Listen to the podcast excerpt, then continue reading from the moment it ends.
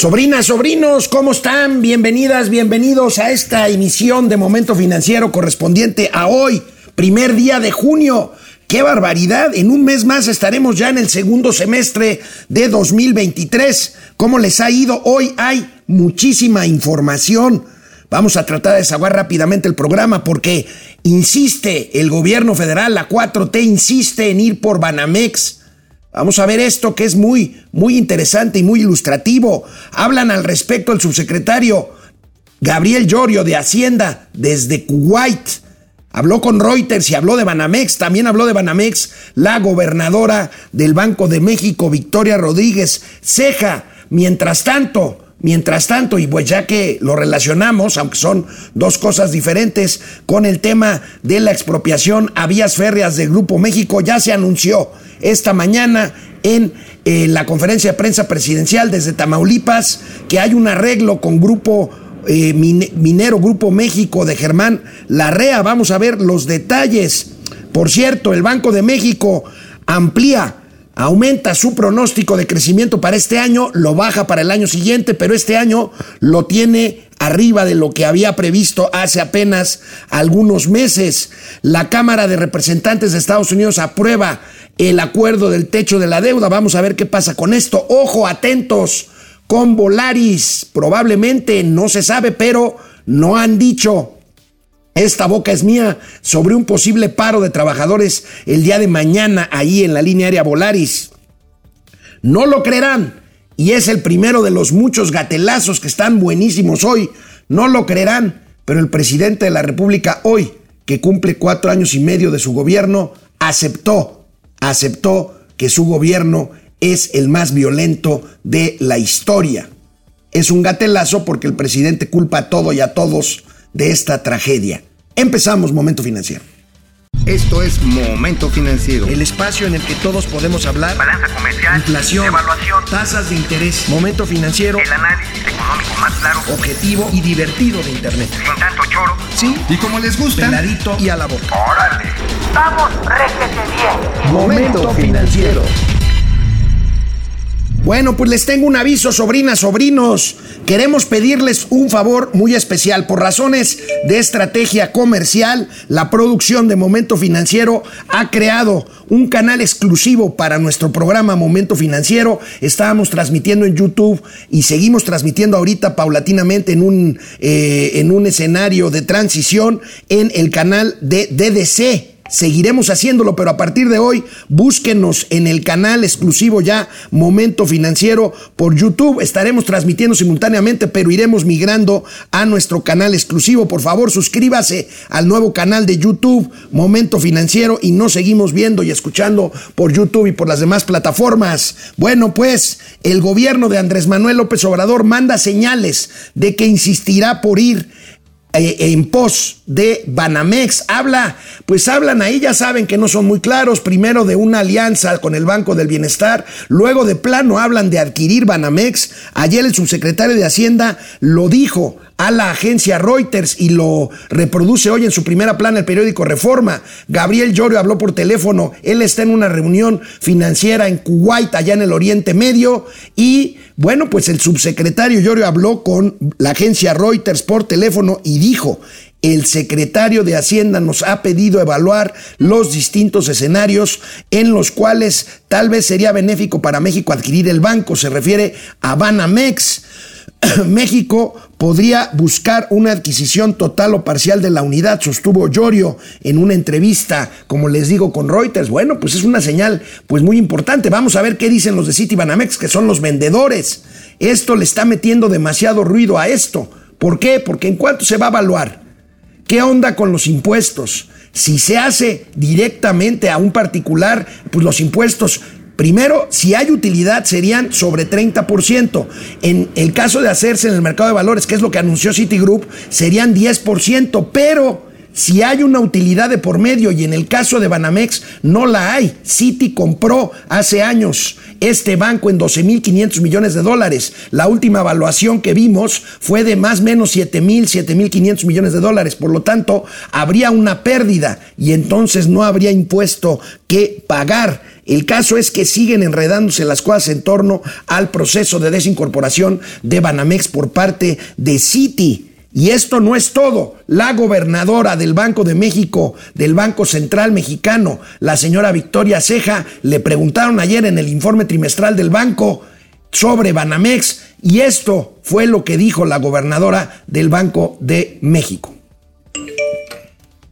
Eh, por otro lado, para eh, el tema eh, que me preguntaban sobre la oferta pública que anunció recientemente Citi, Em, pues aquí le compartiría, los bancos mexicanos están sujetos eh, a la regulación del país. Banamex eh, tendrá su matriz en México, como sabemos, así como sus sucursales, por lo que es natural que eh, la OPI se hiciera en el mercado nacional. Los bancos están sujetos a nuestra regulación. Em, recordemos también que los bancos no son una empresa de cualquier tipo, están sujetas a la emisión de una licencia bancaria para operar en México, por lo que pues tiene leyes y regulaciones específicas que no le aplicarían a otras empresas eh, privadas.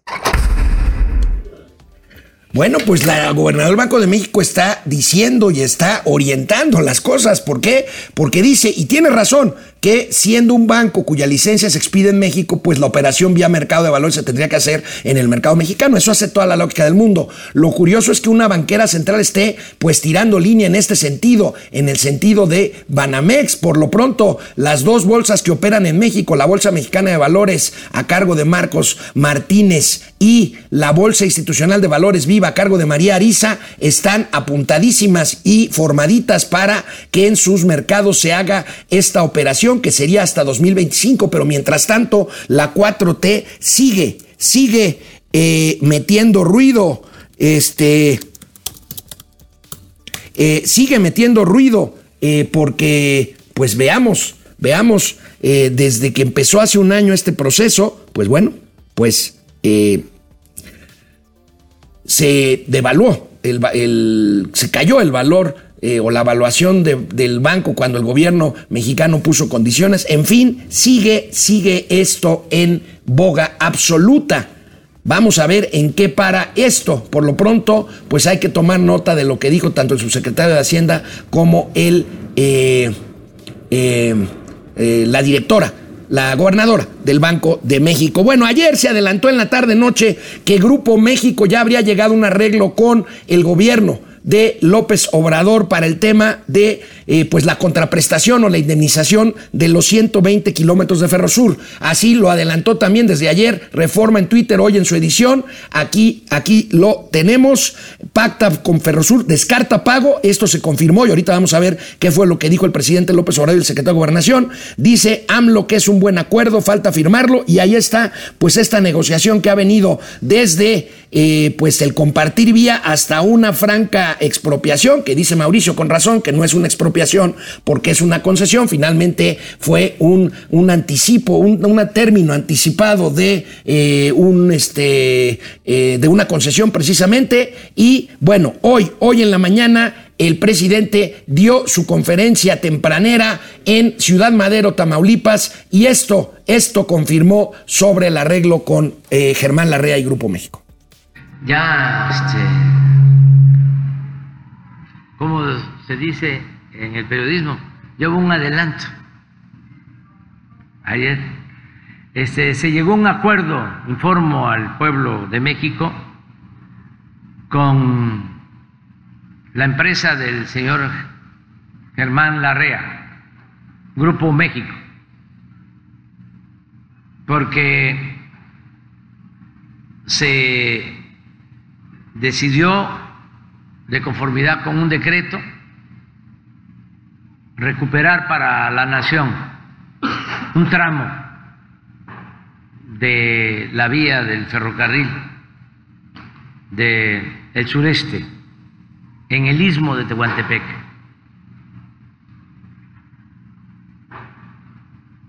Y se llegó al acuerdo de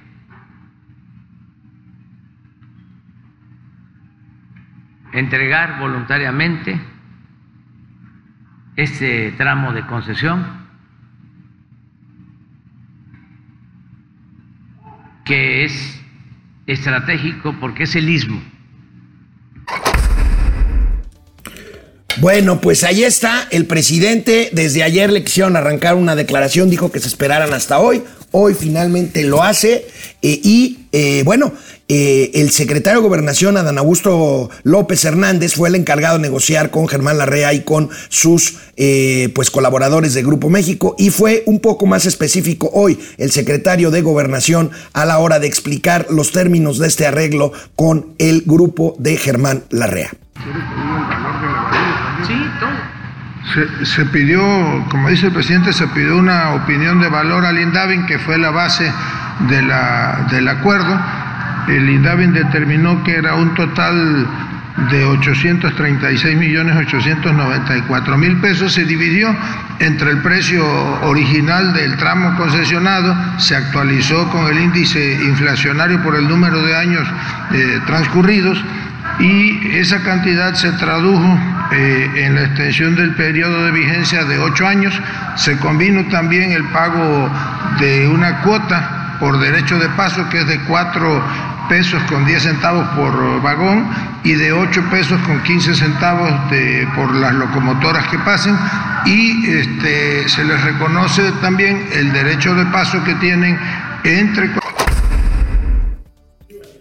pues ahí está, pago materialmente, yo lo diría en especie, ampliación de concesiones y por ahí un derecho de paso de algún tramo. El caso está en que los 120 kilómetros de eh, vía entre eh, Coatzacoalcos y esta población muy cercana para conectar con el tren en Maya, pues pasa a propiedad del Estado mexicano. Para mí, al final del día es una expropiación que se complicó en el tema de la indemnización y allá está el arreglo que eh, pues que se anuncia entre eh, este empresario Germán Larrea, el segundo hombre más rico de este país después de Carlos Slim y el gobierno, el gobierno federal. Y bueno, justo en esta reunión virtual que tuvieron los cinco miembros de la Junta de Gobierno del Banco de México ayer con los medios de comunicación para dar a conocer su informe trimestral en donde pues se ven situación de la economía mexicana, situación de la economía mundial, pronósticos para este año, para el año siguiente.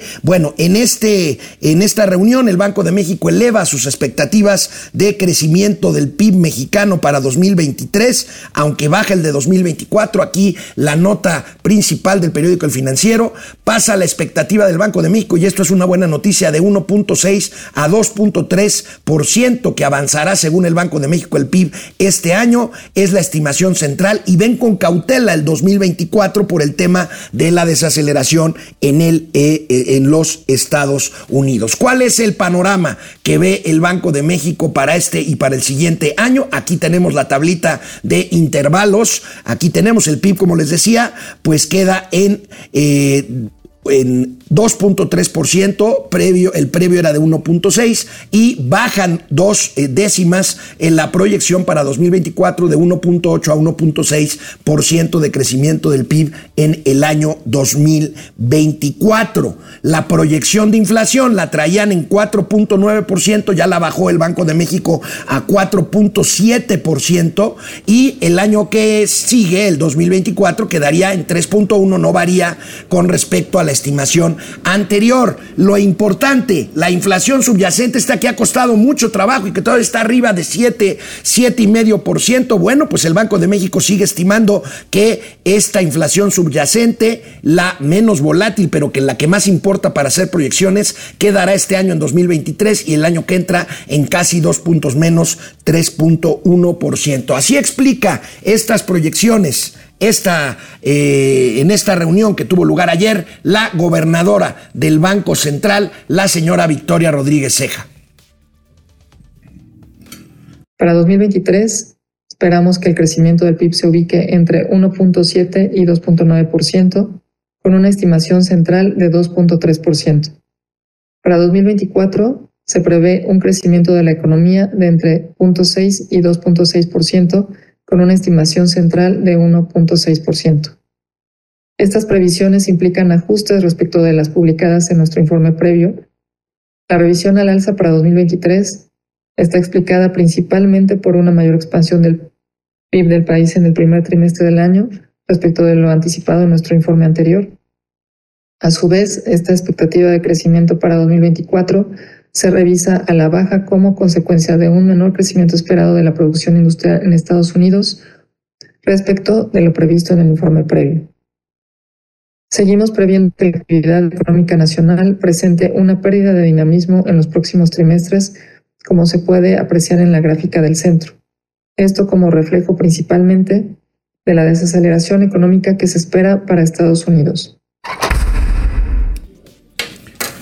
Bueno, pues así habla la gobernadora del Banco de México de la confianza, de la resiliencia, de la resistencia de la economía mexicana que está eh, pues ahí en los datos del primer trimestre. La economía sigue creciendo poco, pero sigue creciendo a pesar de la desaceleración en los Estados Unidos y espera que el golpe no sea muy fuerte para cuando empiece a afectar la desaceleración de Estados Unidos en los próximos trimestres de este año, pero sobre todo en el 2024 habla la gobernadora y los demás miembros de la Junta de Gobierno, pues de los siguientes aspectos y factores para ser eh, cautos y para tener optimismo por un lado o cierto pesimismo por el otro, dependiendo de los factores. Aquí los tenemos, eh, los hace pues de una forma muy eh, glosada y muy precisa nuestro querido amigo Víctor Pisa en el financiero, la desaceleración, los riesgos al alza, la desaceleración de la economía estadounidense sea menor a la esperada, si es menor a la esperada, pues entonces podremos esperar un crecimiento mayor de la economía mexicana, que además muestre una resiliencia mayor a la esperada frente al difícil entorno internacional y a la debilidad esperada. En el TEMEC, México será un destino atractivo para la inversión y ahorita vamos a ver, pues bueno, este tema, pues con lo de Banamex, pues la verdad es que no son señales que sean buenas para aprovechar este asunto del Temec y del nearshoring. Eh, los riesgos para un escenario a la baja, una menor demanda externa, particularmente en el caso de una recesión profunda que se diera en Estados Unidos y que durara más de lo esperado, o condiciones financieras más astringentes y o episodios de volatilidad en los mercados financieros. Que pase en Ucrania, que pase con el tema Turquía-Siria, que pase en el tema China China, Taipei, eh, en fin, este, nuevas afectaciones al comercio y problemas con cuellos de botella, sobre todo en las cadenas de abastecimiento, la recuperación del gasto de inversión sea menor a lo esperado o insuficiente para apoyar el crecimiento de la economía. Y fenómenos meteorológicos. Empezó ya hoy la temporada de huracanes, vamos a ver cómo viene, en fin, eh, esto pues sin duda puede eh, afectar a la marcha de la economía economía. Por cierto, el crédito bancario, y es otra señal positiva que muestra la economía mexicana, que está basando ahorita su crecimiento poco, pero crecimiento al fin y al cabo en el consumo, pues es precisamente el crecimiento del crédito bancario al consumo vía tarjetas de crédito. Ojo, esto puede ser un arma de dos filos, porque por un lado aumenta el crédito, que es un buen indicador, pero por otro lado, pues puede indicar que la gente se está financiando para llegar al fin de la quincena con las tarjetas de crédito, que además es un financiamiento bastante caro. Pero bueno, vamos a ver esta nota. El crédito bancario al consumo se incrementó 11.2% en abril. Ahí lo tenemos, este pico de abril venía de una desaceleración de 13,5% en febrero del 2020 este, hace eh, dos años, eh, y bueno, pues ahí vemos por tipo de crédito, pues lo que ha crecido, la tarjeta de crédito 15.6%, el crédito de nómina 10.6%, otros 8.6%, crédito para adquisición de bienes duraderos, pues estas famosas promociones a meses sin intereses 7.8%, el crédito automotriz, ahí anda también en 7.8% de crecimiento abril. Y los créditos personales 6.7%. Este, insisto, son indicadores buenos para la marcha de la banca que su principal negocio justo es ese, dar créditos, pero por otro lado puede indicar pues una cierta complementación para, por parte, sobre todo en el tema de los créditos al consumo de tarjeta de crédito, porque bueno, en bienes duraderos pues sí son decisiones ya más a largo plazo de los consumidores. Pero al final, al final lo tenemos que subrayar, insistir, reiterar y reiterar y reiterar. No hay que olvidar una clave para que México pueda tener años buenos por venir. Y este es el nearshoring. Y aquí está tan claro como el agua y tan claro como el encabezado de esta nota periodística que hoy publica el periódico Reforma. Pende economía del nearshoring.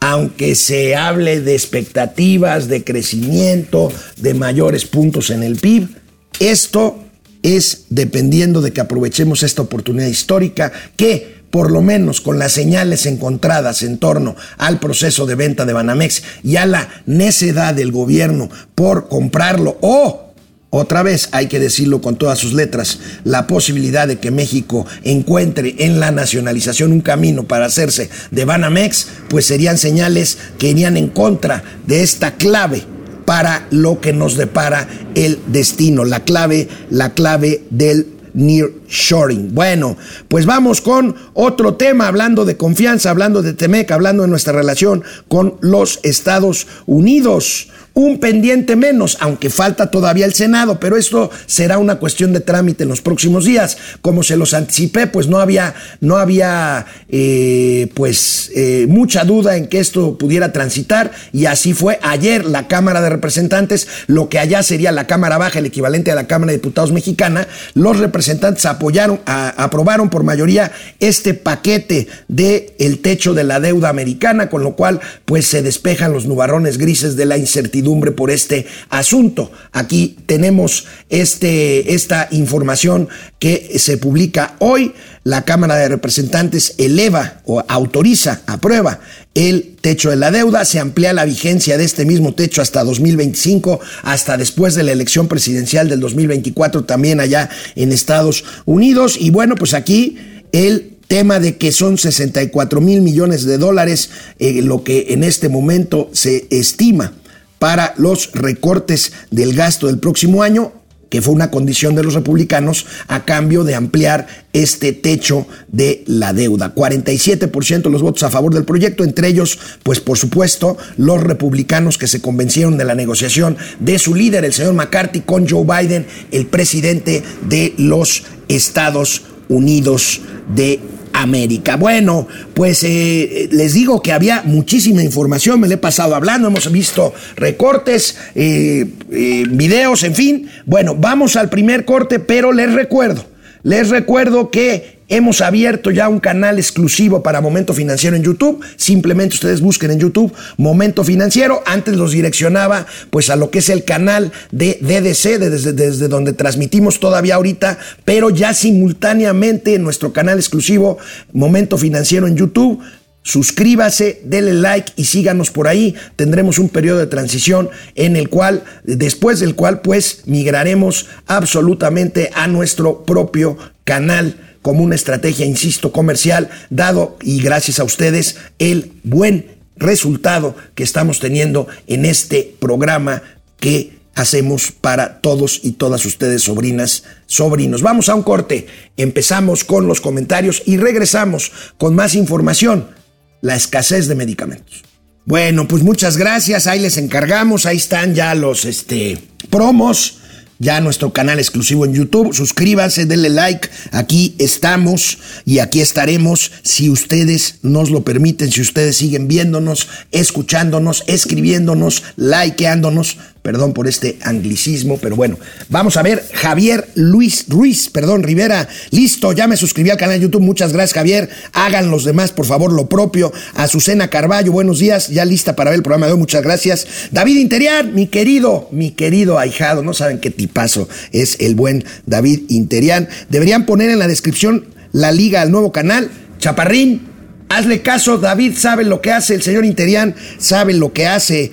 Gutierritos, David, ya pusieron la liga en la descripción del programa y en el comentario fijado. Gracias, Gutierritos. Luco, Uco, Gallardo, González, felicidades por su nueva plataforma. Gracias. Pierde el Rosario. Desde Tampa se mocha con cinco dolaritos. Gracias, Pierre. Ya estoy chocheando. Jesús Rubio, arriba el chat, del chat está el link. Gracias. Bueno, bueno, yo estoy transmitiendo, no puedo hacer todo. Ahí está mi querido ahijado David Interian, ahí lo tiene. CAG, no encuentro el canal, tíos. Momento financiero en YouTube. Gutierritos, eh, también está dando instrucciones. Es que son muy vivos todos mis sobrinos, están aquí en todo. Listo, dice Jesús Rubio. Gracias, Jacob Frías. Gracias. Ya hicimos berrinche por tirar una cuenta de YouTube. O también vamos a expropiar YouTube. Bueno, ayer estaba el vocero Jesús Ramírez de la presidencia furioso porque son tan maletas que les cerraron el canal de las mañaneras en el YouTube. Ya lo abrieron otra vez. Pero bueno, ¿quién les manda andar haciendo propaganda electoral ilegalmente? Bueno, son muy malos, la verdad son muy malos. No los de YouTube. Los de ya saben quién. Eh, Carlos Santoyo, si el precio obtiene Banamex, cancelo mi cuenta ahí. Ay, güey. Azucena Carballo Hernández, buenos días, ya lista para ver el programa de hoy, gracias. José Salvador Reyes, Manolini Chilinsky de las Finanzas, gracias José Salvador.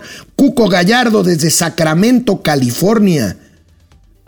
Ahí está, desde Sacramento, la capital de California, si la memoria no me falla, Sacramento es la capital de California, Ejotito y Garbancín de Momento Financiero, muchísimas gracias, Jesús Rubio, excelente jueves pozolero, igualmente, César Reséndiz, ya era hora tíos que arreglan esas fallas técnicas de YouTube, aquí estamos, Marielos Aguinaga, excelente noticia, gracias, gracias, lo ayudaremos compartiendo con todos nuestros amigos, háganlos, felicidades Alex, gracias Marielos, Gustavo Velasco, hola mi tío Alex, mi tío Mau, aún trae luz de cruz de fin de, sí, ya saben que no se puede contar con él. Eh, un sondeo. Ya se suscribieron a nuestro canal exclusivo YouTube Momento Financiero. Claro, con los tíos a donde sea. 53%. Obvio, no me los quiero perder. 21%. No, pero ahora mismo lo hago. 26%. Julia León. Pepe Almazán Mendiola. George B. Gon. Javier Ruiz Rivera, eh, León Cabrera y bueno, Pepe Almazán nos dice, AMLO por fin reconoció que su sexenio es el que más muertes ha acumulado. Es un gatelazo, ¿por qué? Pues por el pretexto y la explicación que da para explicar, pues lo que se explica simplemente por una responsabilidad no asumida, que es la labor fundamental de cualquier Estado en el mundo es propiciar seguridad para sus habitantes. Regresamos. Bueno, pues no, no hemos dejado de señalarlo aquí en Momento Financiero. Hemos citado notas de periódicos, reportajes de televisión, reportajes de eh, programas de internet, de YouTube, eh, de portales como Latinos, en fin, no lo hemos dejado de decir. La escasez de medicamentos es brutal y es criminal. Y pues esto se, eh, por supuesto, se achaca se achaca a la pandemia, pero pues esto tiene un origen previo a la pandemia, que es la destrucción del, eh, por un lado, del entramado por el cual se distribuían, se compraban y se distribuían medicamentos para los eh, derechohabientes del Servicio Público de Salud, ya saben, IMSS, ISTE, Pemex, eh, Marina, Ejército, en fin. Bueno, esto con una corrupción que si bien había y hay, pues había que corregirlo. ¿Se acuerdan que yo siempre les dije, oigan, si encuentran corrupción y si encuentran malas prácticas en una cadena que es fundamental para que las medicinas lleguen a los enfermos, porque si no, los enfermos se mueren, bueno, pues es una estrategia inteligente de una transición en el que vas arreglando los problemas de corrupción, pero sin poner el riesgo, lo más importante, que es el abasto. Bueno, esto no se hizo así y se generó la tragedia. Luego vino la pandemia. La pandemia y la reconversión de muchos sistemas de salud para atender el virus del COVID-19 y se descuidaron otras cosas, otros padecimientos, pero bueno, es gravísimo. Y veamos si no esta información de el periódico Reforma. Fíjense nada más. La gente no ha tenido otra más que acudir a los amparos para pedir para clamar por sus medicamentos para sus tratamientos. Estamos hablando de tratamientos como quimioterapias para enfermos de cáncer, este, insulina para los enfermos de diabetes, medicamentos eh, antidepresivos, ansiolíticos para enfermos de carácter de salud mental, en fin, bueno, 600% han crecido los amparos por falta de medicinas.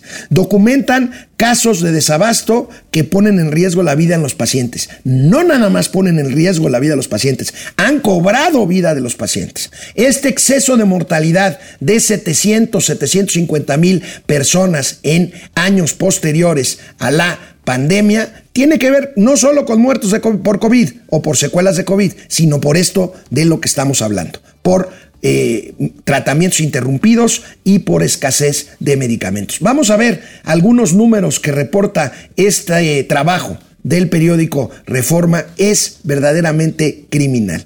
Recetas no surtidas efectivamente en el IMSS, es decir, parcialmente surtidas o negadas, a pesar de que les digan que hay otros datos. Según el informe Radiografía del Desabasto de Medicamentos en México, fíjense, en 2018 no se surtían 1.400.000 recetas que era, digamos, un porcentaje, es un poco, aunque aquí hablamos de salud y de vidas humanas, un porcentaje, no sé si decirlo razonable, pero menor.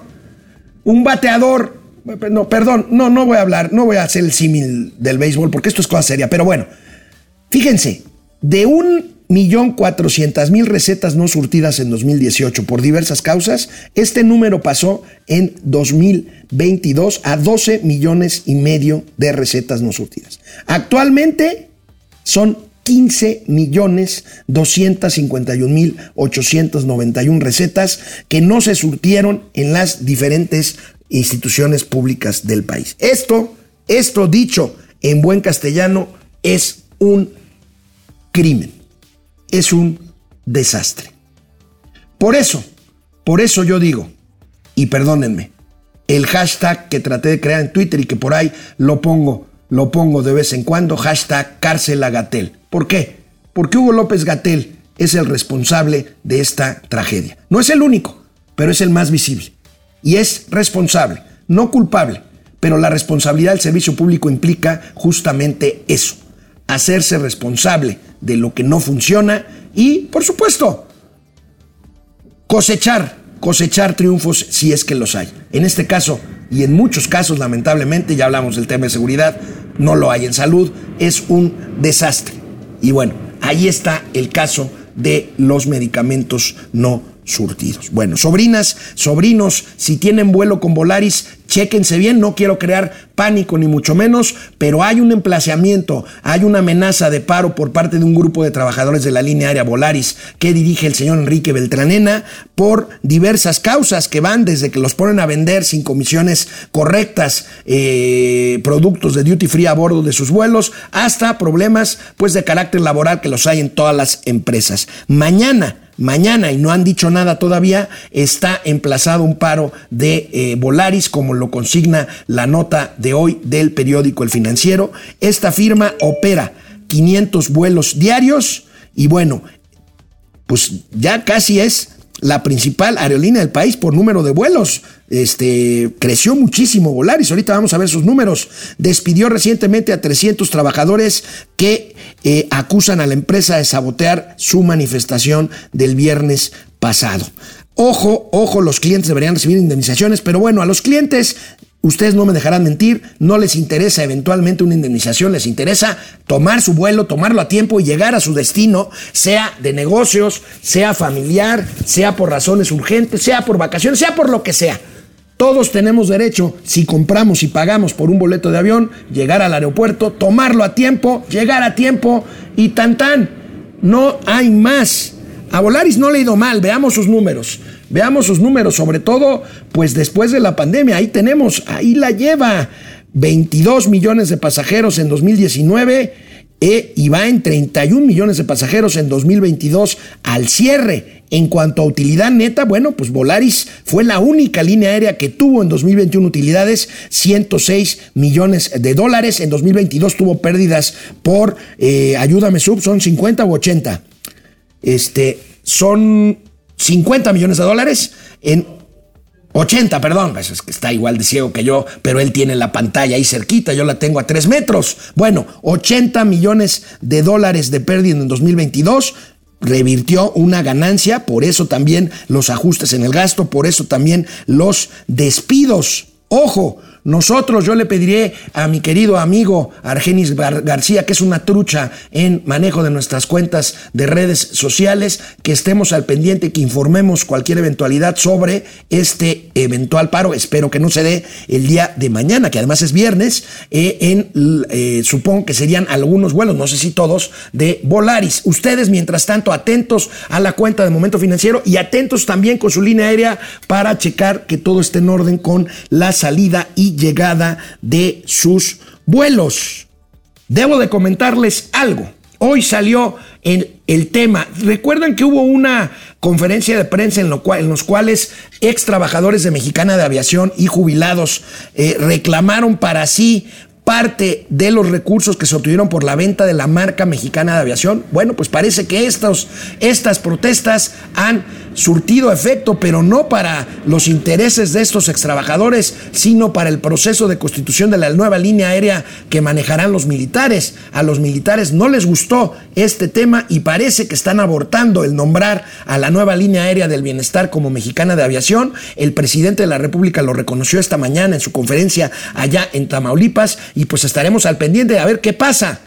Bueno, lo de menos es cómo se llame. Mexicana de Aviación es una marca valiosa, pero lo de menos es cómo se llame. Vamos a ver si es que funciona a partir de finales de este año, con cuántos aviones, dicen que 10, con cuántas rutas, con cuáles precios y sobre todo que no haya pues una señal equivocada sobre el libre comercio. ¿Por qué? Porque está prohibido que el mismo dueño de un aeropuerto, en este caso el Chaifa, los militares, operen ahí mismo en el Chaifa su propia línea aérea por los conflictos de eh, pues ventaja, ventaja comparativa, ventaja competitiva que tendría este caso que la ley prohíbe que un grupo aeropuertuario opere en su mismo aeropuerto o puerto aéreo una línea que compita con las demás. Recuerden ustedes, Momento Financiero estrena su propio canal en YouTube Así se llama, Momento Financiero. Estaremos transmitiendo unos días en forma simultánea con la plataforma de DDC que nos dio pues hospedaje, que fue nuestro anfitrión durante cuatro años y medio. Ahorita nosotros despegamos con nuestro propio canal en YouTube. Búsquenlo, véanos por ahí, dennos like, suscríbanse y tutti contenti, pero sobre todo nosotros. Regresamos. Bueno, pues muchísimas gracias, muchísimas gracias. A ver, este... Marielos, ya te había saludado, pero me da mucho gusto leerte otra vez. Híjole, en unos días tengo vuelo internacional con Volaris. Ojalá y no la cajeten. Bueno, atenta. Eh, si tienes en unos días, esto está emplazado para mañana.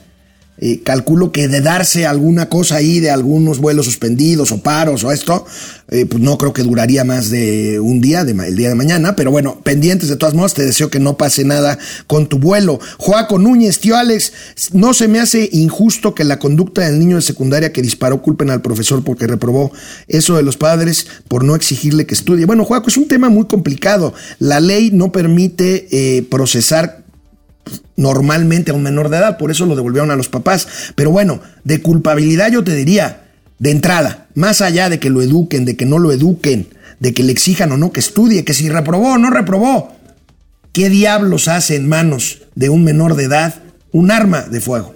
Ese es el punto.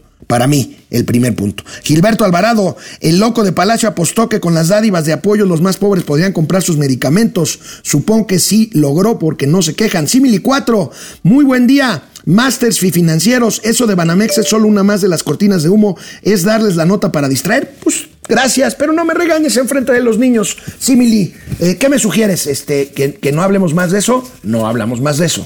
Un saludo, Simili 4, que siempre nos ve y nos escucha. Gracias por tus comentarios. Luis Alberto Castro.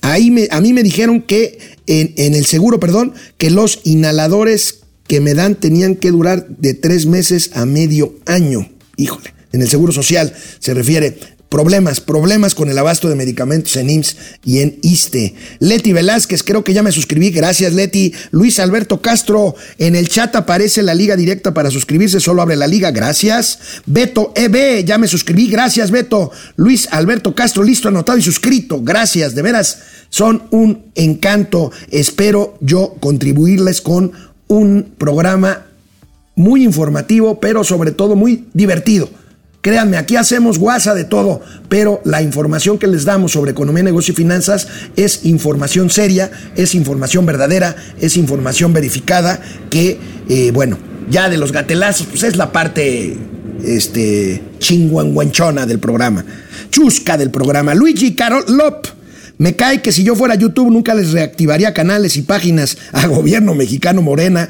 a doctrinadores y porristas. Bueno, Orate esquizo, qué raro, quieren rutas, quieren bancos, cosas que necesita el narcotráfico. Buen punto, Orate, buen punto. Buen y lamentable punto. Marco Reyes, Zoé Robledo no ha sabido administrar los recursos que entran por las aportaciones que pagan los patrones cada mes. ¿Sabes cuál es la bronca, Marco? Zoé Robledo es un político y tiene un objetivo. El señor quiere ser gobernador de Chiapas, que tiene todo el derecho. Nada más que esa es su prioridad. Hank Loera, Luna, ¿saben por qué no hubo ayer cierre de campaña de Ale del Moral? Yo te digo. Ale del Moral, aquí tú mismo me lo dices, Hank.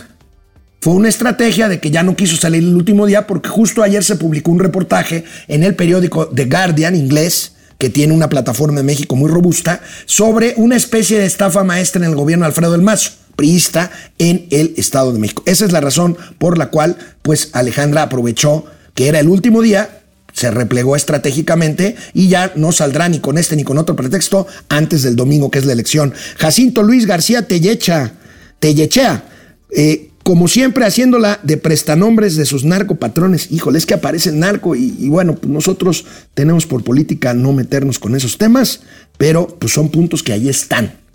Severo de la Rosa, me suscribo al nuevo canal, gracias Severo. Juan Antonio Serra, ¿cómo estás Juan Antonio? Voy llegando, gracias. Vamos queridos sobrinos, sobrinas, con los gatelazos. No saben lo divertidos que están hoy. Bueno, pues les recuerdo, les recuerdo, ya tenemos nuestro propio canal de YouTube, Momento Financiero. Le doy las gracias por cuatro años de hospedarnos al canal de DDC, nuestra plataforma, ahora plataforma hermana. Seguimos con esta producción común, pero Momento Financiero ya vuela ya vuela solito. Bueno, el presidente, el presidente de la República, hoy cumple cuatro años y medio de haber llegado al poder. Cuatro años y medio. ¿Para qué quería el poder? No lo sé. Porque se ha convertido el gobierno de la 4T en el más violento de la historia. Más muertos en estos cuatro años y medio violentos que en todo el sexenio odiado del presidente Enrique Peña Nieto. El presidente lo había negado una y otra vez. Hoy, hoy reconoce, reconoce lamentablemente, reconoce que efectivamente su gobierno es el más violento de la historia, pero esto se convierte en gatelazo porque pues el presidente dice que el qué, él solo es el presidente de México. Ahora nos dicen, qué barbaridad, el gobierno de eh, ahora es el gobierno que tiene más homicidios, sí, pero ¿por qué no pones la lámina de homicidios? Para que vean cómo nos dejaron del país. Porque esta es una mala herencia en seguridad, pero así nos dejaron salud, y así nos dejaron educación, y así nos dejaron todo. ¿Para qué querían el poder? Para después de cuatro años y medio decir que el desastre que vivimos en seguridad pública, en salud y en educación es por culpa de los gobiernos anteriores? Híjole, híjole qué clase de gatelazos. Y bueno, gatelazos corcholateros. Ahora se involucran los hermanos del presidente de la República. Y aquí les digo, a ver si me entienden el chistecito, si me lo van a entender. Cada uno de dos hermanos están sobres, sobres, escuchen esa palabra, están sobres con su propio candidato o candidata. Miren nada más esto. ¿Qué será? ¿Nos quieren distraer, como me decía por ahí Simile 4? ¿O ya se están peleando? ¿O qué va a pasar con esto? Miren. Contaremos con la presencia del compañero Marcelo. Desde Chiapas hago un llamado respetuoso, fraterno y solidario para invitar a todas las mujeres y a todos los hombres libres de México y a la sociedad en general para que se sumen a este gran proyecto de nación que encabeza nuestro compañero Marcelo Ebrard porque estoy absolutamente convencido que es el mejor para darle continuidad a la cuarta transformación de la vida pública de México. ánimo, que con Marcelo vamos a volver a ganar. Desde la casa de Andrés Manuel López Obrador el presidente de México eh, es Claudia. Bueno, pues ahí está, ahí está. Piénsenle y me mandan para mañana gatelazos lemas de campaña de ambos con la palabra sobres amarillos. A ver qué nos, a ver, a ver qué nos da la creatividad. Y ya que estamos en familia, veamos a la señora Beatriz Gutiérrez Müller, la no primera dama, en una junta oficial de Palacio Nacional. Ahí está, ahí está, es un salón de Palacio Nacional, pues una reunión oficial, ahí está el presidente, ahí está la señora. Pero miren el ángulo, el ángulo contrario. Ay, señora. Pues no es que uno sea, ¿cómo se llama el manual este? Sub, el manual de Carreño. Comportamiento, hombre. Señora, qué pena con los invitados, miren. Pintamos toda la casa y sin dejar caer una sola gota de pintura que no sea. ¿Qué es eso?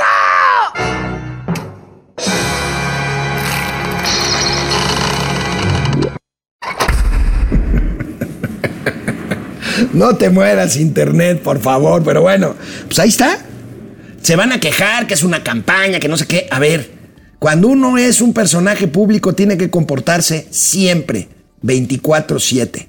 Porque por eso es uno un personaje público. Como la diputadilla Patricia Armendari, ¿se acuerdan? Patricia Armendáriz, la que regañó a los indígenas allá en la sierra, más bien en la selva Lacandona, allá en Chiapas. Bueno, les cuento rápidamente, un tuitero se le encontró en un avión. Y bueno, la señora iba con la lengua suelta, no sé si iba tomada, pero con la lengua suelta y dijo, a mí Claudia ya me pidió que sea su secretaria de Hacienda y que la balconea en Twitter con todo y foto. Bueno, pues ahí está, no saben, no saben comportarse como lo que son. Funcionarios públicos, insisto, que deben de cuidar su actitud pública y privada 24 por 7. En fin, ayer se puso buena la sesión de la Comisión Permanente del Congreso de la Unión.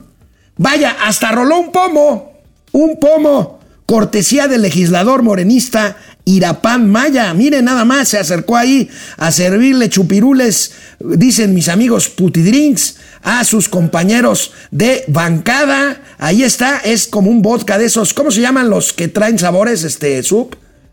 Tamarindo y todo. Un putidrink, pues.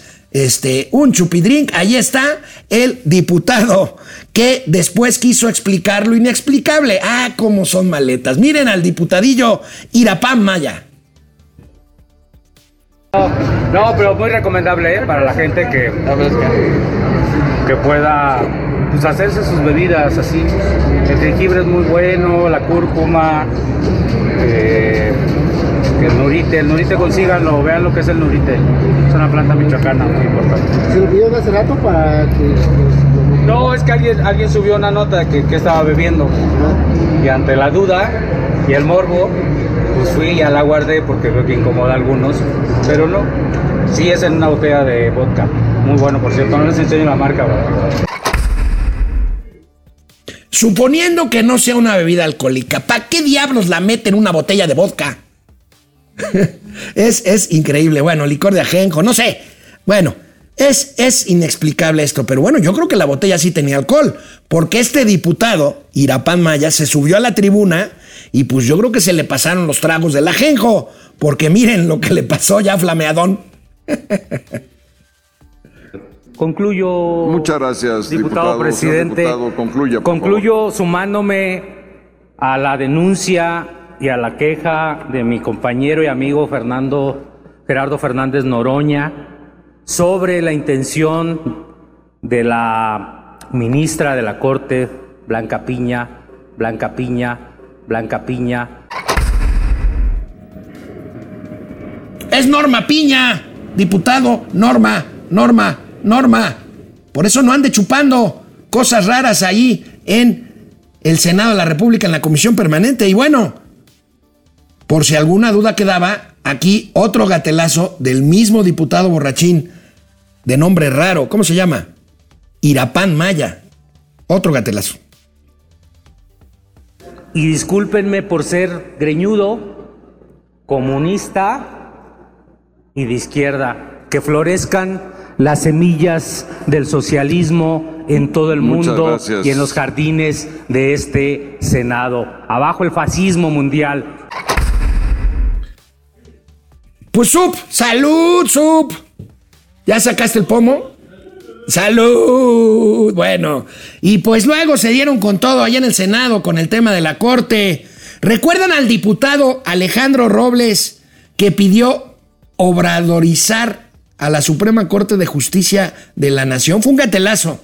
Aquí reincidió el diputado Alejandro Robles. De la pluralidad fue la ultraderecha quien le hizo las preguntas. Si pudieras ponerme atención, presidente, te lo agradecería mucho. Te estoy Yo te pido atención.